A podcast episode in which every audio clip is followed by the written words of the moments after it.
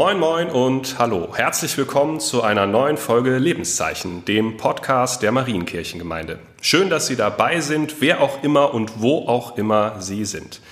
Mein Name ist Simon Hillebrecht, ich bin der Pastor der Marienkirchengemeinde und sitze wie immer nicht alleine hier.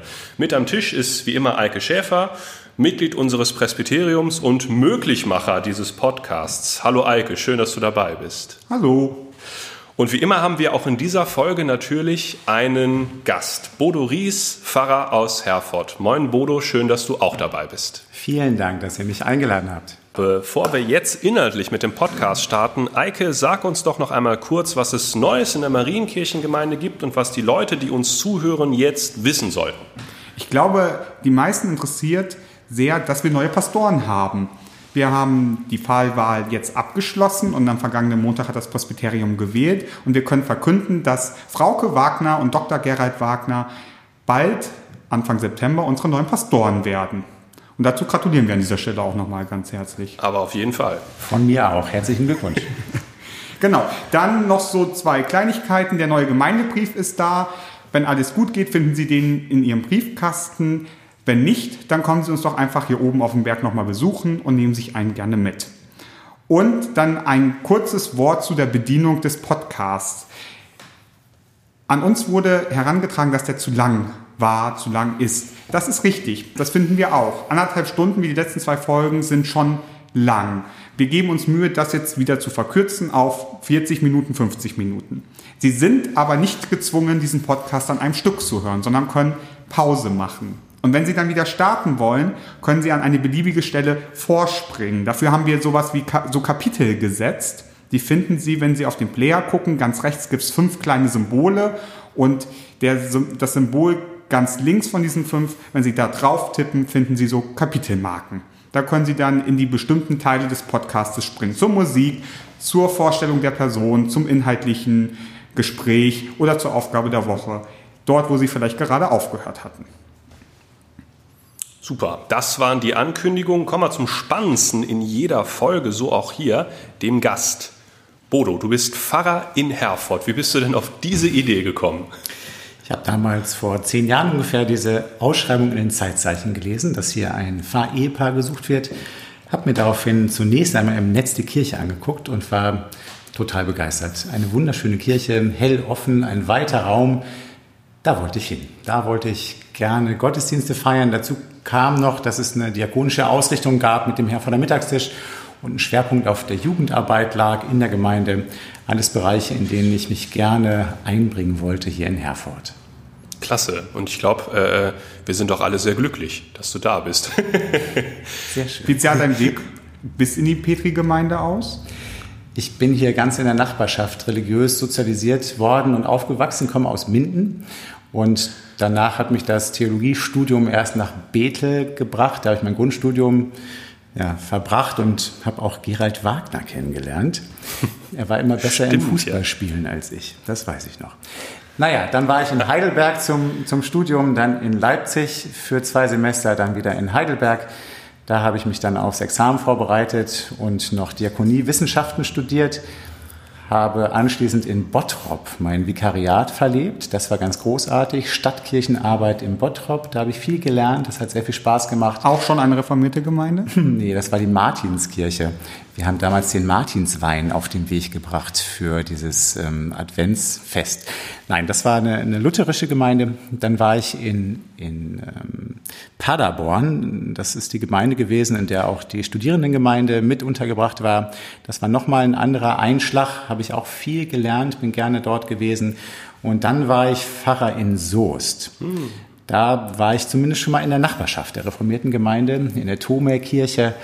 Und dann kam irgendwann wieder Ausschreibung, man konnte sich in Westfalen wieder auf Fahrstellen bewerben und dann führt es mich nach Herford.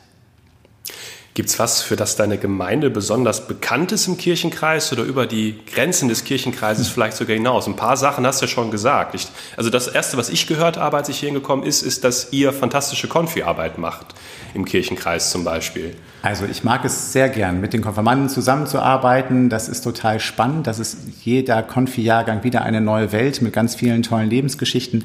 Und das macht mir Spaß, junge Menschen da zu begleiten auf dem Weg ins Leben, auf dem Weg des Glaubens. Ähm, das das passte auch ganz gut. Das war vorher hier schon ein Schwerpunkt und ich biete eben auch das gerne an, was, was ich da mitbekommen habe. Sonst ist die Gemeinde für vieles bekannt. Der Herr vor der Mittagstisch ist natürlich mhm. eine Säule, ein Standbein mit montags bis freitags 40 bis 60 warme Mahlzeiten, die wir da wirklich ähm, an den Mann, an die Frau bringen und auch wirklich einen schönen Ort geschaffen haben, wo man gerne hingeht und wo man so Heimat auf Zeit auch vielleicht hat. Und darüber hinaus sind mir zumindest die Gottesdienste einfach sehr, sehr wichtig. Und da haben wir den großen Vorteil, dass es eine sehr experimentierfreudige Gemeinde ist.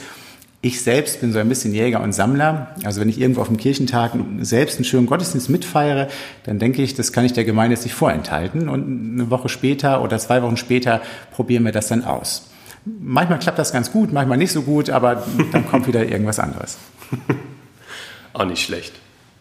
Ich glaube, das war es erstmal mit der Vorstellung. Jetzt ist wahrscheinlich der richtige Zeitpunkt für ein paar Sekunden Musik, um das alles erstmal sacken zu lassen.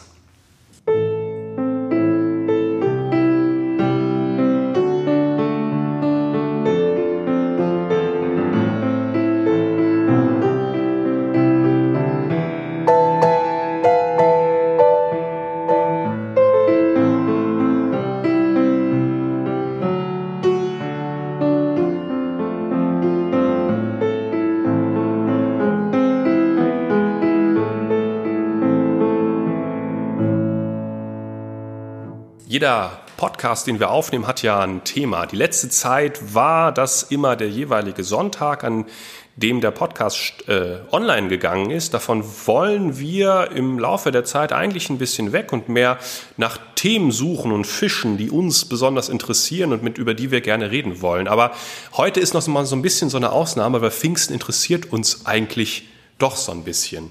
Und Sie dürfen uns ähm, Ideen oder Themen, die Sie interessieren, auch gerne einsenden. Wenn Sie sagen, das ist ein Thema oder da habe ich Fragen zu und die würde ich gerne mal besprochen haben, dann schreiben Sie uns das bitte an gemeinde.marienkirche-herford.de. Genau, und diesen, äh, in diesem Podcast reden wir einmal kurz über Pfingsten. Ne? Also ihr alle, die ihr das wisst, ihr steht ja vor der Tür, ist der nächste Sonntag. Wenn dieser Podcast online geht, dann ist hoffentlich schon der Pfingstsonntag gekommen. Und da frage ich euch mal erstmal direkt, was kommt euch beiden eigentlich in den Sinn, wenn ihr Pfingsten hört? Woran denkt ihr dann? Habe schon erzählt, dass ich Jäger und Sammler bin. Also in Bottrop an der Martinskirche war dieser findige Kirchenmusiker Gerd Kemener und der hat diesen Pfingstgottesdienst so inszeniert, dass er 20 verschiedene Native Speaker am Start hatte und die haben dann in jeweils ihrer Sprache die Pfingstgeschichte gesprochen gleichzeitig. Das war total stark, total wild. Danach wurde dann gesungen, O komm, du Geist der Wahrheit. Und natürlich kennt jeder die Pfingstgeschichte. Das heißt, das, was in dieser Pfingstgeschichte auch irgendwo seinen Platz hat, dass nämlich viele Menschen einander verstehen, auch wenn sie eigentlich eine andere Sprache sprechen, das wurde durch diese Aufführung in Szene gesetzt. Das war super. Das war total spannend, total stark. Und ich dachte, ja, so muss das gewesen sein damals. Fantastisch. Bei mir ist es, bei mir, das, das Erste, woran ich immer denke, wenn ich, wenn ich äh, Pfingsten höre, ist der Pfingstbaum und Maibock. ich komme ja, komm ja vom Dorf, muss man dazu sagen. Da war das ein bisschen immer urtümlicher. Aus, aus Steinhagen, nicht weit von hier. Und da war Pfingsten immer so traditionell irgendwie das Frühlingsfest bei uns auf dem Dorf, wo irgendwie neues Leben auf einmal da war und es diesen leckeren Maibock gab den ich mittlerweile nicht mehr so gut sehen kann. Aber das ist eine andere Geschichte auf jeden Fall. Eike, was verbindest du mit Pfingsten? Ich habe keine Geschichte dazu. Also ich, ich erinnere mich an die Pfingstgeschichte, aber ich erinnere mich nicht, dass ich schon mal ein prägendes Pfingstereignis miterleben durfte. Also in den Gemeinden, in denen ich vorher irgendwie war, war Pfingsten natürlich Pfingsten als Thema dann da, aber nie ein besonderes besonders besonderes Fest. Besonderes Erlebnis. Ich glaube, dass alle Presbyterinnen und Presbyter, die Pfingsten schon mal Lektorendienst hatten, sich an diese schwierigen Namen erinnern, die sie ja. oh, stressfrei ja. über die Lippen kriegen ja. mussten. Viel Übung ist da reingeflossen in die Gottesdienstvorbereitung, dass man das dann gut lesen konnte. Ich glaube, wir drei, wir erinnern uns alle an die Pfingstgeschichte, wie sie geschehen ist, aber vielleicht ist es notwendig, dass wir uns selbst und vielleicht auch die eine oder andere Hörerinnen und Hörer einmal kurz an die Geschichte erinnern und sie ins Gedächtnis rufen. Lasst uns deswegen vielleicht hier einmal kurz äh, die Erzählung von damals, von dem ersten Pfingsten hören. Es liest für uns wieder Natalie. Als der Pfingsttag gekommen war, waren sie alle beieinander an einem Ort.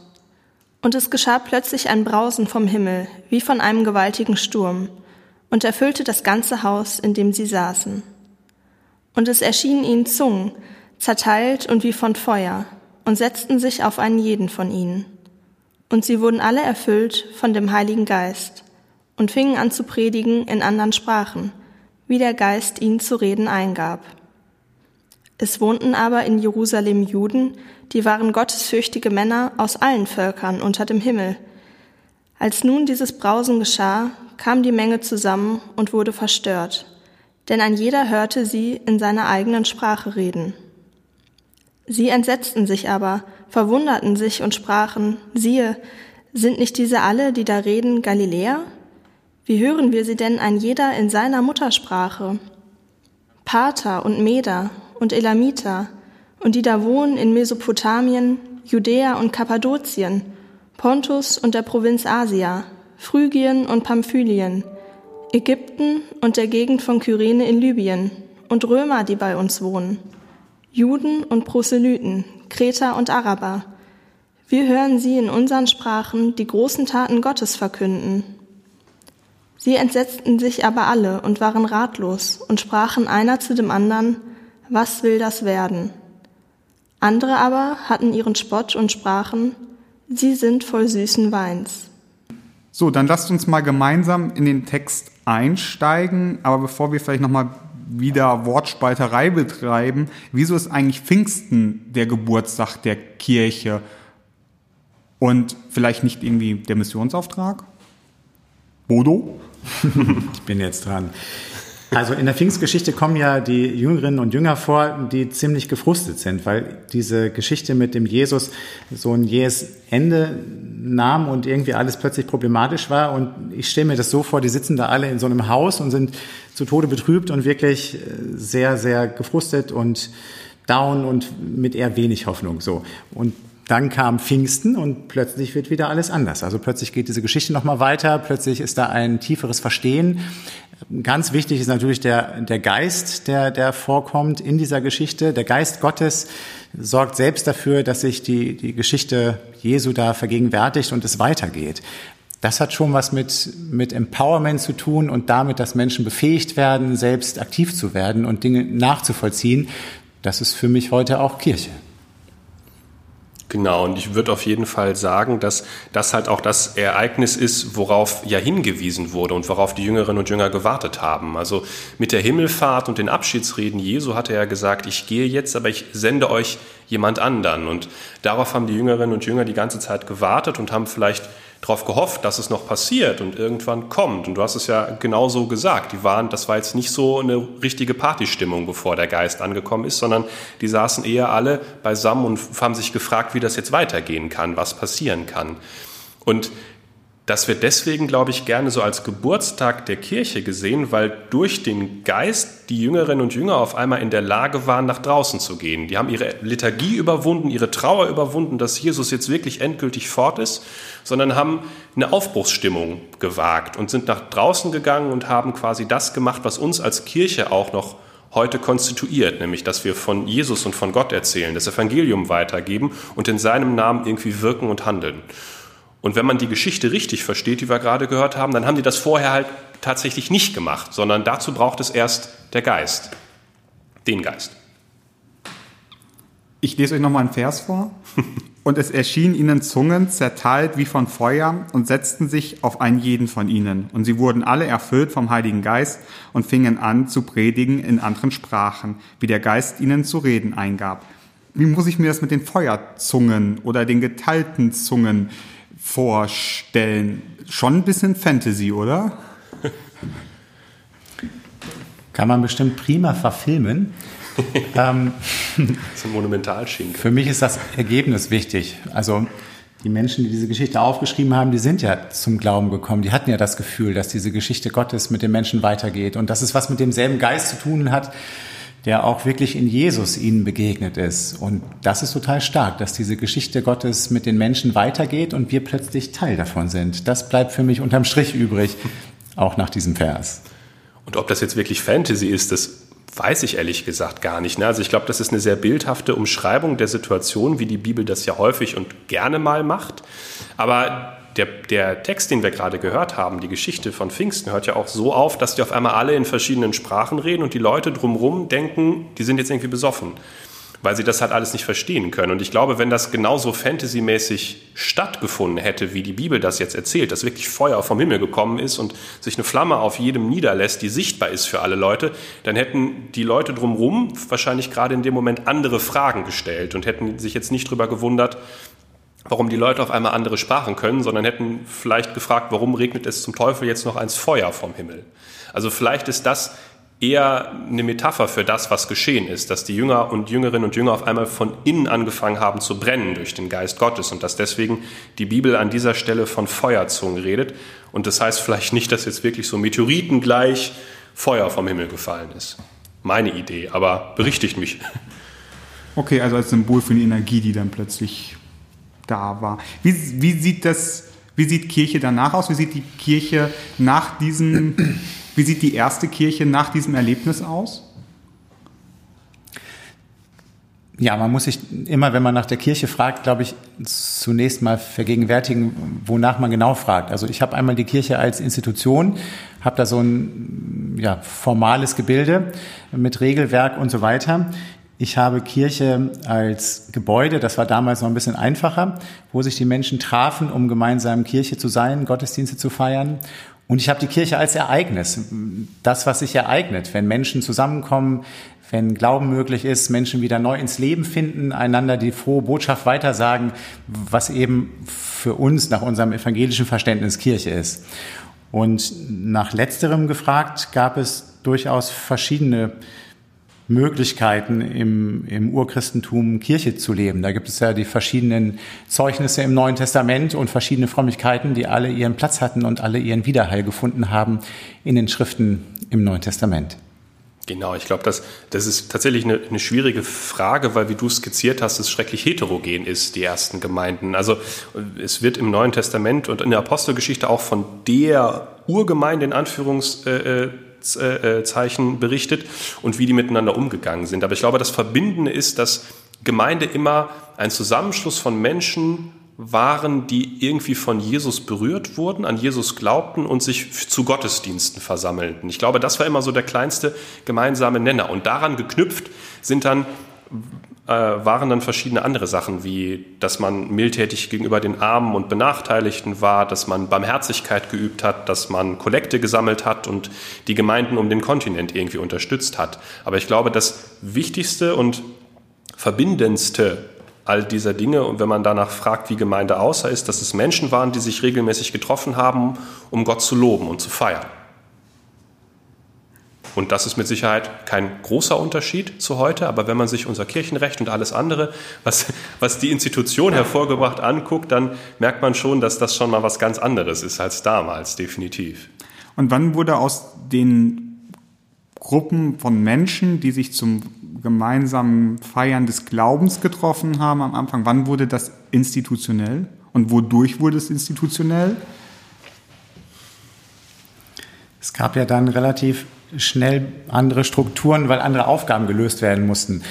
In der Apostelgeschichte, beziehungsweise bei Lukas, da hat er die Taufe irgendwie so was ganz Unmittelbares. Da begegnet mir der Kämmerer aus Äthiopien und der fragt dann, was hindert es mich, dass ich mich taufen lasse? Und zack, wird er getauft. Später war das dann anders. Dann gab es dann nochmal so eine Unterweisung und es gab eine, eine Schule, man musste Dinge nochmal nachvollziehen, was, was irgendwie geklärt werden musste. Wer nimmt jetzt da diese, diese Aufgaben oder wer bringt den Menschen das bei? Das muss man dann irgendwie organisieren. Also sobald es größer und komplexer wird, muss man sich anders organisieren und dann werden auch die Strukturen anders. Naja, aber es gab ja an unterschiedlichsten Stellen dann Gemeinden, die sich ja erstmal selbst organisiert haben. Und wann, wann hat sich das und wodurch hat sich das dann vernetzt? Das, also, dass so eine Institution wie die Kirche das, was irgendwie heute die katholische Kirche irgendwie vielleicht auch ist, da rausgekommen ist. Das ist mega kompliziert. Ich weiß nicht, wie gut deine Kirchengeschichte ist Oh, jetzt ist an dem Moment. Aber Proseminar, äh, so, ich würde sagen so zweites, drittes Jahrhundert, aber da genau, richtig. Das war irgendwie das, Epi das Episkopat ist entstanden dann an dieser Stelle. Das war, war äh, ein wichtiger Punkt. Also es hat äh, die, ähm, es gab relativ früh eine Ämterteilung in der, das ist auch noch in den, in den Zeugnissen des Neuen Testaments angelegt, dass es verschiedene Positionen oder Formen des Dienstes innerhalb der Gemeinde gab. Also es gab Lehrer und Propheten und Diakone und die haben sich halt die Aufgaben quasi in der Gemeinde geteilt. Und irgendwann hat die, ähm, hat die christliche Kirche, wenn man sie da schon so nennen will, berichtigt mich, wenn ich Quatsch erzähle, angefangen, ähm, Bischöfe zu wählen. Die hießen damals noch nicht direkt Bischof, sondern das waren Gemeindevorsteher. Und da würde ich sagen, ist ein Punkt erreicht, wo die Kirche institutionalisiert wird, weil sich dann verschiedene Hierarchien abgezeichnet haben. Es ist dann relativ schnell so gekommen, dass der Bischof von Rom ein Primat hatte, also mehr zu sagen hatte. Zuerst nur seiner Meinung nach und dann hat sich das irgendwann durchgesetzt, dass die anderen Gemeinden auf der Welt das auch so gesehen haben. Und dann ist es, glaube ich, angefangen, eine Institution zu werden. Aber ich glaube, das ist super kompliziert und da müssen wir gar nicht reden. Ich finde eigentlich das, was du, Bodo, gesagt hast, das Richtigste. Ähm, Kirche ist dann angefangen, Institution zu werden, wo sie so, als sie so groß und so komplex geworden ist, dass man halt einfach nicht mehr alles auf Zuruf machen konnte, sondern dass es halt Regeln und Verbindlichkeiten geben musste, äh, damit das alles funktioniert. Und das hat halt vor allem was mit der Menge der Mitglieder zu tun, würde ich genauso sehen. In vergleichbaren Sendungen gibt es sowas wie einen Faktencheck. Dann kann man noch mal woanders das nachlesen. Das könntest du ja noch mal recherchieren. Ich wollte gerade sagen, ja, Möchtest du dein Handy nehmen bei Wikipedia nachlesen? Richtig. Jetzt? Machen, machen, machen wir das hier wie bei, äh, äh, wie bei Günther Jauch? Haben wir Telefonjoker und können jemanden anrufen jetzt bei dieser Frage oder das Publikum auf. Ach nee, das wird wieder schwierig, ja. Genau, also äh, äh, liebe Hörerinnen und Hörer, wenn Sie das hören und auf Wikipedia nachgesucht haben und wir großen Quatsch erzählen, dann tut uns das leid. Aber wir machen das hier nach bestem Wissen und Gewissen und es ist auch nicht ganz falsch, das wissen wir. Okay, ich ziehe jetzt nochmal den, den zeitlichen Rahmen. Also das Pfingstereignis, es bilden sich Gemeinden irgendwie erst in dem Bereich um Israel herum und dann über die ganze Welt vielleicht und es institu institutionalisiert sich ein Stück weit. Und dann irgendwann Reformation. Bam. Ja, Die das ist ein großer Wurf jetzt, ja, aber ja. Sind, ich würde sagen, Gibt es noch ein Ereignis, was du dazwischen jetzt erwähnenswert findest und hervor, hervorheben möchtest? Ja, so drei, vier, fünf, schreit. hundert vielleicht. Aber nee, das, ist, das führt uns jetzt aber auch zu weit. Ja, machen wir mit der Reformation weiter. Okay, also die Institution Kirche, die ja lange dann erstmal als unfehlbar und auch gar nicht irgendwie groß angezweifelt wurde, vielleicht spaltet sich. Nicht freiwillig, aber sie spaltet sich. Und dann entstehen sowas wie Konfessionen. Vielleicht könnt, könnt ihr da gerade noch mal erklären, was Konfession meint. Ja, in der Tat. Wir haben sehr viel übersprungen. Ich, ich war so in Gedanken noch bei Markion, so Kanonisierung. ähm, der wird jetzt auch nicht sagen, dass er aufs richtige Pferd gesetzt hat. Dann lateinische Westkirche und, und ähm, griechische Ostkirche hat sich auch nochmal getrennt. Aber dann war natürlich mit der Reformation, mit Wittenberg, mit dem Thesenanschlag, war eigentlich nochmal Handlungsbedarf, dass sich die Kirche eigentlich selbst reformieren wollte oder Martin Luther die Kirche reformieren wollte, was dann eher zu einer Spaltung geführt hat oder zu einer ja, Neufassung der Kirche. Richtig, also ähm, man muss vielleicht dazu sagen, das ist immer so, so, so mein Ansatz, ähm, wenn man über Reformation redet, dann, dann hat man vor allem, wenn man sich nur wenig mit dem Thema beschäftigt hat, immer diesen Kurzschluss, ähm, Reformation so um Martin Luther drumherum zu gruppieren. Das ist auch mit Sicherheit nicht, nicht völlig verkehrt, weil Luther so eine der prägendsten Gestalten der deutschen Reformation war und mit Sicherheit viel in die Wege geleitet hat, worauf wir uns immer noch beziehen. Aber tatsächlich gab es äh, äh, während der Reformation so drei große Strömungen, müsste man sagen. Ne? Also es, ähm, ich glaube, historisch war es tatsächlich so, dass das äh, Zwingli in, in, in Zürich mit dem Wurst, äh, Wurstessen, dem Fastenbrechen als erstes dran war und damit irgendwie angefangen hat. Ähm, Danach gab es so das, was mittlerweile reformierte Kirche ist. Das hat sich so um Johannes Calvin formiert, vor allem in Genf und über die Hugenotten und anderes hat sich in ganz Europa ausgebreitet, vor allem in Frankreich. Und Zentren sind, waren dann so Genf und Straßburg mit Martin Bucer und so weiter und so fort. Und dann gab es natürlich den anderen großen Flügel um die Person Martin Luthers und Philipp Melanchthons rum, die war vor allem im Norden und, und Osten Deutschlands irgendwie präsent. So. Ähm, man kann aber, also ich würde immer dafür werben, dass man nicht sagt, ohne Luther hätte es keine Reformation gegeben. Ich glaube, ohne Luther hätte es auch eine Reformation gegeben und eine, und eine evangelische Kirche. Sie wäre nur ganz anders gewesen. Sie würde völlig anders aussehen als das, was wir heute, heute haben. Luther war mit Sicherheit der, vielleicht sogar der wichtigste Reformator damals, aber halt nur einer von vielen. Es war eher eine Zeit der Aufbruchsstimmung, wo viele Theologen und Philosophen über Kirche nachgedacht haben und sich getraut haben, Kirche nochmal unabhängig von dem Klammer auf, katholischen, Klammer zu, Mainstream völlig neu zu denken. Und deswegen haben wir schon in der reformatorischen Zeit diese Pluralität von Richtungen und diesen Kampf darum, was jetzt richtig und wahr und was vielleicht falsch und unwahr ist. Und das halt so ein bisschen bis heute nach und deswegen haben wir Konfessionen tatsächlich. Drei an der Zahl mittlerweile. Ich bin jetzt in, in, Gedanken immer noch beim Wurstessen, nicht weil ich so gerne Wurst esse, sondern weil man damit dann vielleicht Zwingli doch etwas verkürzt. Mm. Also der hatte ja ähnlich wie, wie Luther gleichzeitig diese Konzentration wieder auf die Heilige Schrift und wieder genau zu lesen, was steht da eigentlich. Und da hat er eben gesehen, dass es bestimmte Riten gibt der römisch-katholischen Kirche, die ähm, ihren Platz irgendwie in der Geschichte haben, ihre Tradition, aber die unbedingt nicht so in den biblischen Geschichten, und Schriften angelegt sind. Und deswegen hatte er eben dann auch, ähm, konnte damit leben, dass es eben dieses Wurstessen gab, obwohl das manchen da übel aufgestoßen ist, weil er eben in der Heiligen Schrift auch dazu nichts gefunden hat, dass das problematisch wäre. Und auf ähnliche Weise argumentiert später ja auch Luther, dass er eben sagt, ich will, wenn durch die Heilige Schrift widerlegt werden und sonst ist mein Gewissen gebunden in Gott. Und das ist dann stärker einfach. Wieso haben die sich nicht zusammengetan? Die haben sich zusammengetan. Die waren in Marburg in so vielen Punkten einer Meinung. Das war ganz großartig. Das hätte eigentlich so ein Schulterschluss und ein gemeinsames Erfolgsmodell werden können. Nur eben beim Thema Abendmahl. Da ist Zwingli hingegangen und hat gesagt, der Luther, der ist immer noch wie die katholische Kirche. Der glaubt, ja. dass in diesem Brot da wirklich, wirklich irgendwie der Leib ist. Und ich esse, ich esse seinen Leib. Wenn ich da, ich esse seinen Leib, und da konnte der einfach nicht mit. Das war schade. An der Stelle, die hatten so viele Gemeinsamkeiten.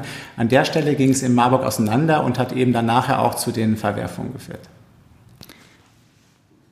Bevor ich irgendwie noch mal mehr darüber hören möchte, wie das Leben einer reformierten Gemeinde vielleicht im Vergleich zu einer lutherischen Gemeinde sich gestaltet, wie ein Gottesdienst in einer reformierten Gemeinde aussieht und was einen Luther, lutherischen Pastor dazu bewegt hat, ähm, reformiert zu werden, möchte ich eigentlich nochmal darauf zurückgehen, was du gesagt hast, Simon, mit wir haben irgendwie drei Konfessionen an der Zahl. Und ähm, wie verhält sich das mit den Landeskirchen? Also jetzt sind wir natürlich sehr institu institutionell innerhalb der evangelischen Kirche unterwegs. Aber dann noch mal ein paar erklärende Worte ganz kurz. Genau, also vielleicht ganz kurz. Ähm, Konfession heißt auf Deutsch übersetzt einfach so viel wie Bekenntnis. Also es sind unterschiedliche Bekenntnisstände und das, wir haben drei an der Zahl. Es gibt ähm, das lutherische Bekenntnis, das reformierte Bekenntnis und das unierte Bekenntnis und die unterscheiden sich, weil sie sich auf unterschiedliche Texte und auch Theologinnen und Theologen der Geschichte beziehen und sagen, was die gesagt, gedacht, geschrieben haben, das besitzt für uns einen ganz hohen Wert und genauso sehen wir quasi diese Momente. Ähm, die war das freiwillig, dass sich also eine unierte Kirche wie die Landeskirche Westfalen, in der es ja reformierte und luthersche Gemeinden gibt und dann gibt es ja auch noch wieder reformierte Landeskirchen, wo es umgekehrt ist. War das ganz freiwillig, dass alle unter ein Dach kamen? nee, also es kamen tatsächlich nicht alle unter einem Dach. Das ist ein kompliziertes Stück Kirchengeschichte. Das hat was äh, mit dem Unionsaufruf des, äh, ähm, des Kaisers Friedrich Wilhelm zu tun. Und der hat, und genau, richtig. Und der hat äh, äh, versucht, aus zwei Konfessionen eine zu machen. Deswegen haben wir die dritte, die Unierte dabei. Aber das ist vielleicht, glaube ich, für unser Thema gar nicht so wahnsinnig spannend. Ähm, was, uns, was für uns, für den Podcast, glaube ich, gerade wichtig ist, dass wir drei unterschiedliche Bekenntnisstände in der evangelischen Kirche haben. Genau, es gibt eben Pfarrerinnen und Pfarrer in Gemeinden und der eine hat den kleinen Katechismus von Martin Luther auf dem Nachttisch liegen, der andere hat den Heidelberger Katechismus liegen und der andere hat von Anfang an beide da liegen.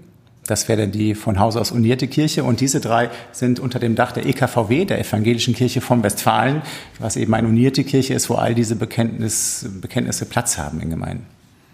Und was bedeutet es jetzt konkret, reformiert zu sein?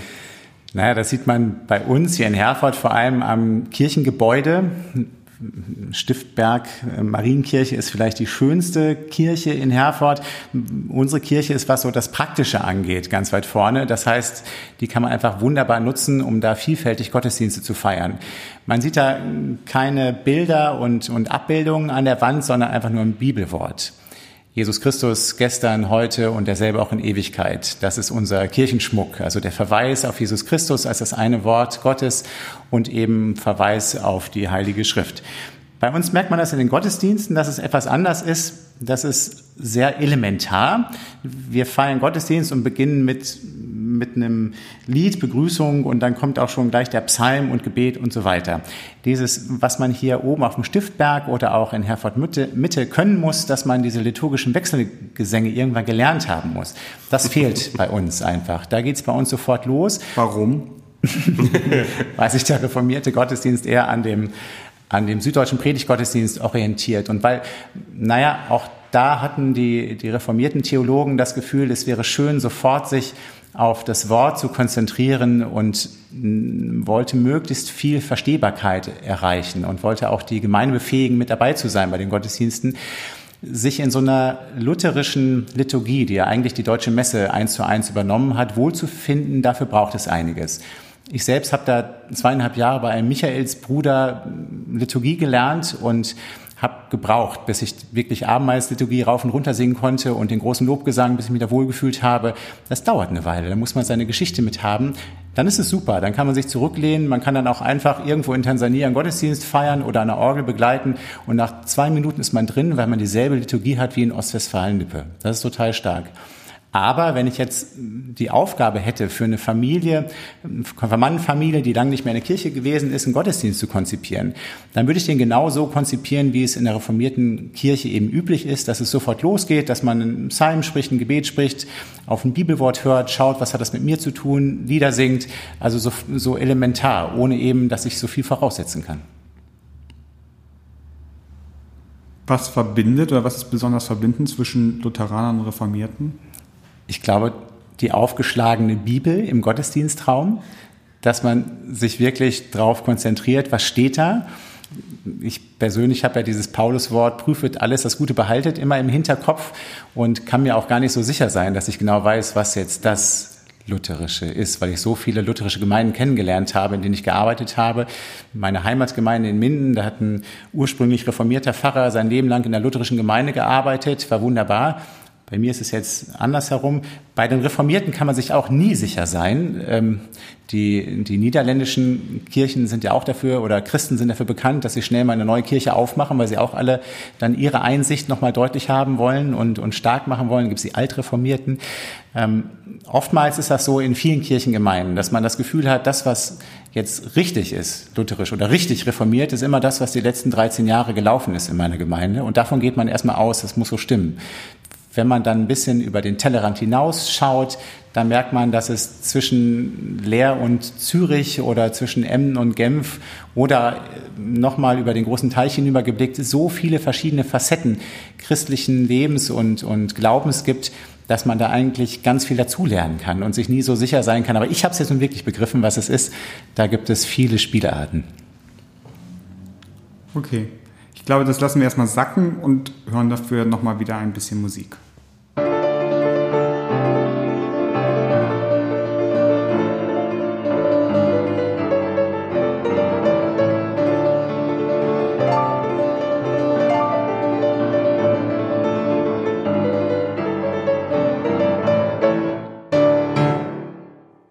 Erst einmal zu deiner Gemeinde. Wie kommt es, dass eine reformierte Gemeinde in einem, in einem Kirchenkreis und in einer Umgebung mit ganz, ganz vielen lutherschen Gemeinden entstanden ist? Das muss mit dem Jahr 1652 zu tun haben. Da gab es diese Äbtissin und die hat es ermöglicht, ah. dass hier auch reformierte Gottesdienste stattfinden und hat das durchgesetzt gegen den natürlich lutherisch geprägten Rat der Stadt Herford. Da ging das Ganze los. Und dann nahm es eben seinen Lauf, weil, weil viele Reformierte hier einfach auch waren und das Ganze mit Leben gefüllt haben, Gottesdienste gefeiert haben. Und das ist da dann zwischendurch, dass man sich nochmal so neu sortieren muss zwischen den Lutheranern und den Reformierten. Das ist bis heute so geblieben. Damals gab es dann auch innerhalb der Entwicklung immer die Frage, müssen jetzt, wenn so eine, so eine Trauung dann angemeldet wird, müssen dann die Reformierten ihre Abgaben zahlen an die lutherischen Gemeinden, wie es, wie es üblich war. Also das, das waren damals so Themen, das spielt eigentlich bis heute immer noch eine, eine Rolle, dass man immer gucken muss, in welche Gemeinde gehört jetzt wer und wie ist es mit der Kirchensteuerzuweisung. Ich hätte nie gedacht, dass ich so viel Zeit mit Verwaltung zu tun habe oder nutzen muss innerhalb meines Pfarrerlebens, wie das an diesen Stellen immer der Fall ist. Jetzt ganz spontan, seid ihr als reformierte Gemeinde daran gebunden, innerhalb der Landeskirche von Westfalen zu bleiben? Oder könnt ihr euch auch, also es gibt ja auch loslösen. Auch reine reformierte Landeskirchen, die also auch eine sehr große irgendwie, die sowohl in, in, sehr, in Norddeutschland ganz viele Gemeinden hat, als auch in Bayern und irgendwie als Landeskirche so einen Riesenbogen über Deutschland hinweg schlägt. Auf was willst du hinaus? ich glaube, die Frage ist, ob ihr eine kleine reformierte Außenstelle einer reformierten Landeskirche werden es wollt. Wäre, es wäre durchaus möglich, als selbstständige Gemeinde aufzutreten. Das wäre möglich, wäre denkbar. Ist auf, ähm, ja, war, glaube ich, innerhalb der, der Geschichte, auch in der Geschichte Mindens, der reformierten Gemeinde dort, wurde schon mal angedacht an verschiedenen Stellen. Ich bin meiner Landeskirche sehr verbunden, verdanke der sehr viel und finde es immer toll, wenn man in größeren Einheiten vor Ort auch sich gut miteinander vernetzt. Die vielen diakonischen Aufgaben, die wir hier wahrnehmen, innerhalb Westfalens, wären nicht möglich ohne unsere EKVW, ohne dieses Dach darüber. Von daher bin ich sehr froh, dass ich hier gelandet bin. Aber sonst wäre das durchaus möglich. Es gibt natürlich viele reformierte, eigenständige Gemeinden, die dann eher gucken, dass sie sich dann nochmal an der reformierten Landeskirche orientieren und doch auch da irgendwo andocken, weil es manches dann einfach einfacher macht. Man kann andere Aufgaben übernehmen, wenn man hm. sich größer vernetzt. Wie bist, was hat dich gereizt oder was hat dich dazu bewegt, in eine reformierte, also dich ganz persönlich bewegt, in eine reformierte Gemeinde zu, zu gehen, außer vielleicht das Profil der Gemeinde, was du in der Zeitung gelesen hast? Ich glaube schon, dass das auch ein bisschen was mit Berufung zu tun hat. Also ich habe mir damals die Institution nochmal angeschaut und ich habe mir meine Studie nochmal angeschaut, äh, habe gemerkt, dass ich leidenschaftlich gern Karl Barth gelesen und studiert habe im Studium und dachte mir, dann soll es auch so sein. Dann bin ich hier genau am richtigen Ort, um hier meinen Dienst zu tun, vieles zurückzugeben von dem, was ich selbst erfahren, gelernt und mitbekommen habe. Ich glaube, das ist auch so was, ein Stück Berufung mit dabei. Hm, deswegen bin ich wahrscheinlich Lutheraner geworden. Ich fand die kirchliche Dogmatik immer zu lang. ja, Dogmatik ist mein Stichwort nochmal. ähm, du hattest das vorhin nochmal ganz kurz und das ist etwas, was, was mich interessiert, aber was ich weiß, dass auch andere Menschen immer wieder irgendwie interessiert zum Thema reformiert. Wir hatten vorhin über das Abendmahlsbekenntnis gesprochen, was so ein ganz wesentlicher Punkt ist, was uns vielleicht unterscheidet. Und das ist ja. natürlich auch sehr Wortspalterei vielleicht. Und dann gibt es noch diese Lehre der Vorherbestimmung, die, der, der Prädestination. Hm. Aber vielleicht müsst ihr erstmal ganz kurz, weil ich glaube, dass es nicht mir gut gelingt, das in Worte zu fassen, erklären, was die meint und dann vielleicht, wieso ihr das so noch in euren Bekenntnissen so drin habt und die Lutheraner vielleicht nicht. Okay, ja. ich mache einmal den Aufschlag, dann, dann übergebe ich an dich quasi. Äh, Prädestination dreht sich um die Frage, ob wir einen freien Willen haben oder nicht, vor Hintergrund der göttlichen Gnadenwahl. Also das Thema der Prädestination ist eigentlich die Frage, wenn Gott alles weiß und alles lenkt und alles sieht und uns zum Heil bestimmt hat durch Jesus Christus, was bedeutet das eigentlich? Können wir uns noch gegen das Heil entscheiden oder können wir das nicht? Und im zweiten, im Umkehrschluss, in der doppelten Prädestination ist natürlich auch die spannende Frage, wenn Gott nur bestimmte Menschen zum Heil vorhergesehen hat, hat er dann auch alle anderen Leute zum Unheil vorhergesehen. Also dass die nicht zu ihm gelangen, sondern in das kommen, was wir früher mal als Hölle bezeichnet haben. Das ist spannend, dass es so auf, auf die Reformierten quasi gemünzt wird, weil der Wahrheit muss man dazu sagen, Luther hat auch eine, eine Prädestinationslehre vertreten, ganz stark sogar. Mhm.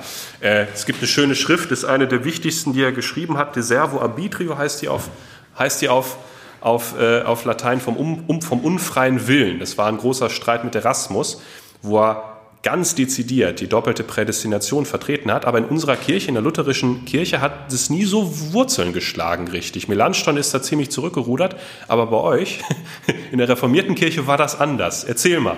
Ich hätte jetzt auch erstmal Luther zitiert mit Erasmus von Rotterdam, aber ähm, bei uns ist das wirklich anders. Da hatte Calvin eine andere Auffassung von, die sich für mich nicht bewahrheitet hat.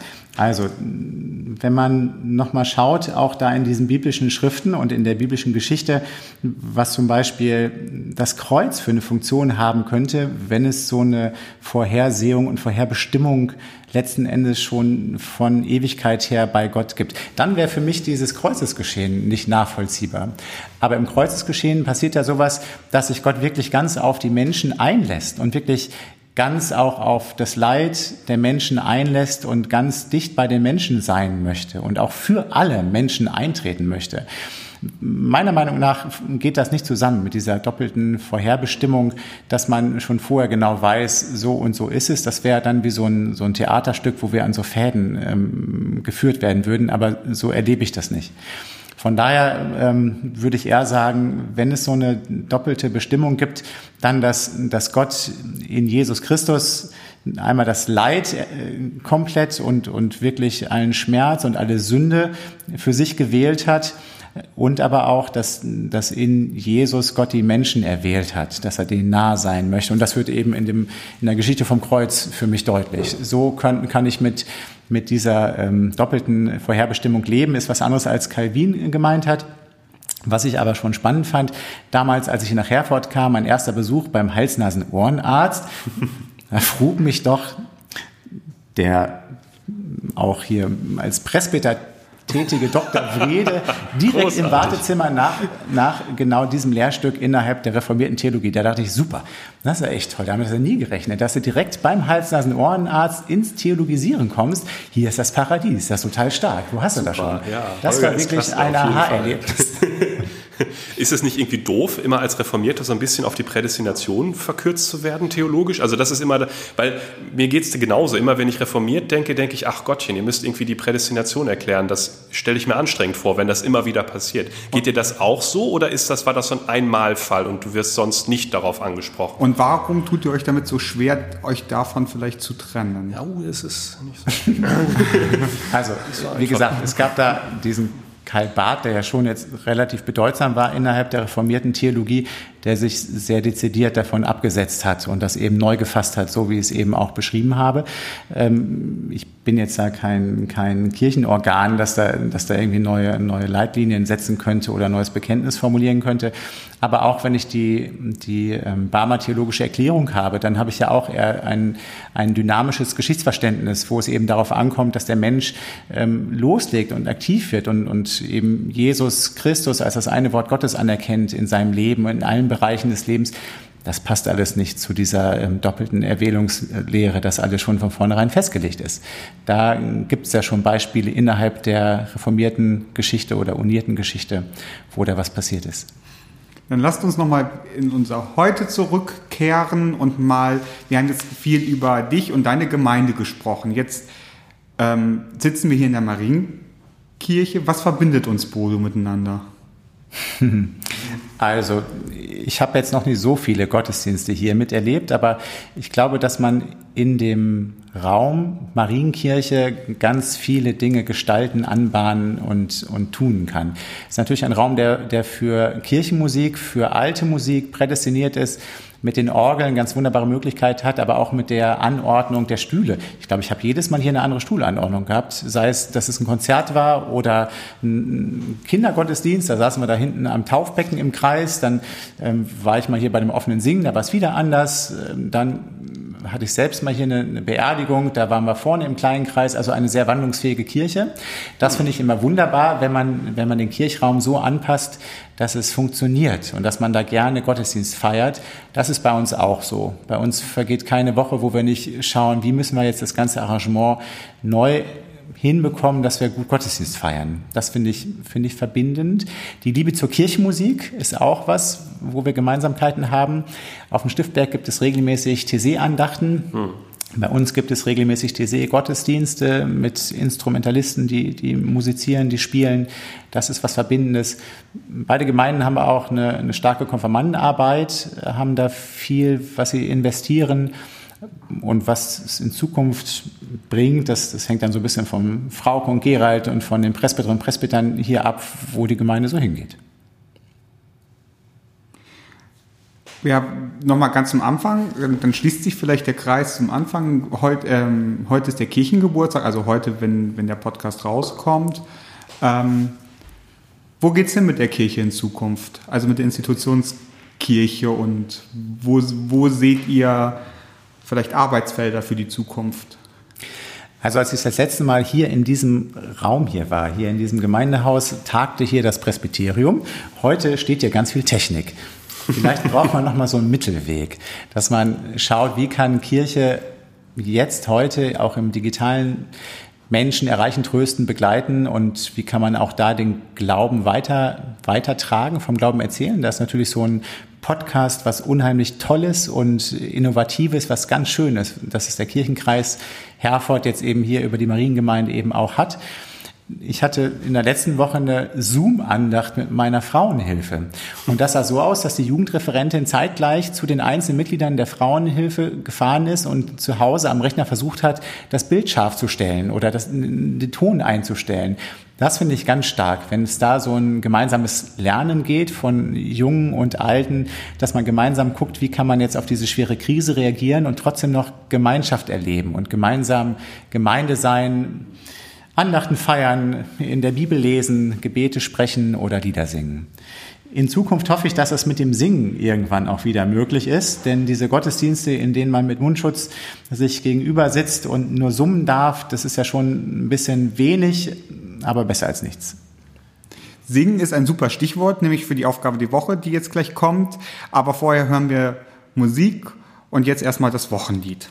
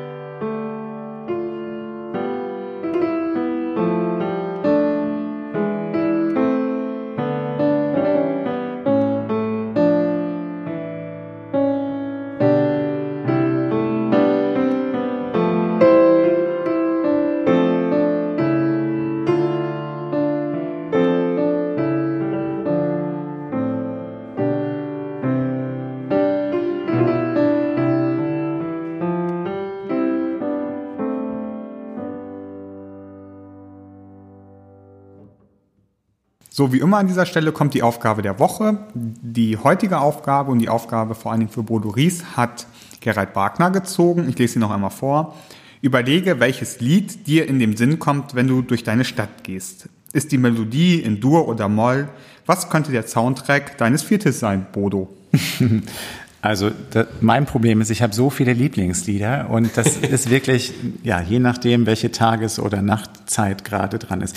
Im Moment ist es wie ein Lachen, wie ein Vogelflug. Das ist ein Lied, das haben wir häufig, wenn wir auf Langeoog sind, da wollten wir jetzt eigentlich auch gewesen sein, was leider nicht funktioniert wegen Corona, aber es ist ein Lied, das so ein bisschen einen mitnimmt, wie ein Lachen, wie ein Vogelflug steigt ein Lied zum Himmel auf und ich träume, mir wird leicht, Gottes Flügel tragen weit.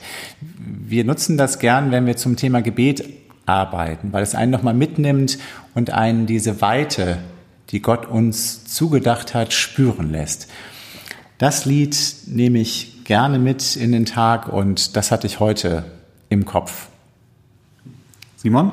Bei mir ist es, äh, war, ich fand, das ist eine super Aufgabe, weil ich die, glaube ich, innerhalb von drei Sekunden gelöst hatte. äh, bei mir ist es tatsächlich immer häufig so, dass ich ähm, Lieder mit Orten verbinde. Ich wohne ja in Bielefeld Mitte und der Soundtrack meines Viertels, da wo ich wohne, es kennt jetzt mit Sicherheit keiner. Ich habe es auch leider nicht mitgebracht, aber man kann es googeln, wenn man es möchte und auf elektronische Musik äh, steht oder sie zumindest hören kann. Das Lied heißt Dust und der Interpret ist Moon, wie der Mond. Ist ein fantastisches, wunderschönes, ruhiges, sehr kraftvolles Lied, was in dieses urbane Zentrum, in dem ich mich anscheinend befinde, ohne dass ich vorher wirklich gewusst habe, worauf ich mich einlasse, wenn ich da hinziehe, sehr gut dazu passt. Dazu passt das Lied von Der Mond ist aufgegangen in der Unterführung in Herford. Wir haben ja diesen YouTube-Kanal und da gibt es den Mond in 40, gefühlt 140 Varianten, unter anderem auch in einer der schönen Unterführungen Herfords gesungen. Bodo, du darfst jetzt die Aufgabe für unseren nächsten Gast nächste Woche ziehen von unserem kleinen äh, Stapel mit den vielen Fragen. Unser nächster Gast ist Hanno Paul, der ist Krankenhausseelsorger in Bünde. Und das ist die Frage. Dann ziehe ich mal. Hanno, welche offensichtlich religiösen Orte gibt es in deinem Ort? Wer geht dorthin und warum? Das war's schon mit diesem Podcast. Äh, unglaublich, wie schnell die Zeit vorbeigeht, wenn man sich gut unterhält. Viel bleibt an dieser Stelle von mir eigentlich gar nicht mehr zu sagen. Wie immer vielen Dank, dass Sie dabei waren. Wenn Ihnen was besonders gut oder vielleicht auch gar nicht gefallen hat, freuen wir uns über Ihr Feedback. Wie immer senden Sie das am besten per E-Mail an gemeinde.marienkirche-herford.de. Das war's von meiner Seite. Das letzte Wort hat wie immer der Gast. Ich habe noch gedacht, vielleicht könnte man diese Podcasts irgendwo alle nochmal durch, durchsehen und schauen, ob man entweder für die Konfirmandenarbeit das nutzt und den Konfirmanden Hausaufgaben aufgibt, die hm. so sein können, dass sie sich gezielt bestimmte Podcasts ähm, bei einer bestimmten Zeit nochmal anhören und dann da Beobachtungsaufgaben lösen. Das stelle ich mir ganz attraktiv vor. Und darüber hinaus wäre es natürlich auch stark, dieses Format des Podcasts einfach dann nochmal in, im, im Gottesdienst ähm, vorkommen zu lassen. Das ähm, würde manche Predigt vielleicht auch nochmal auflockern.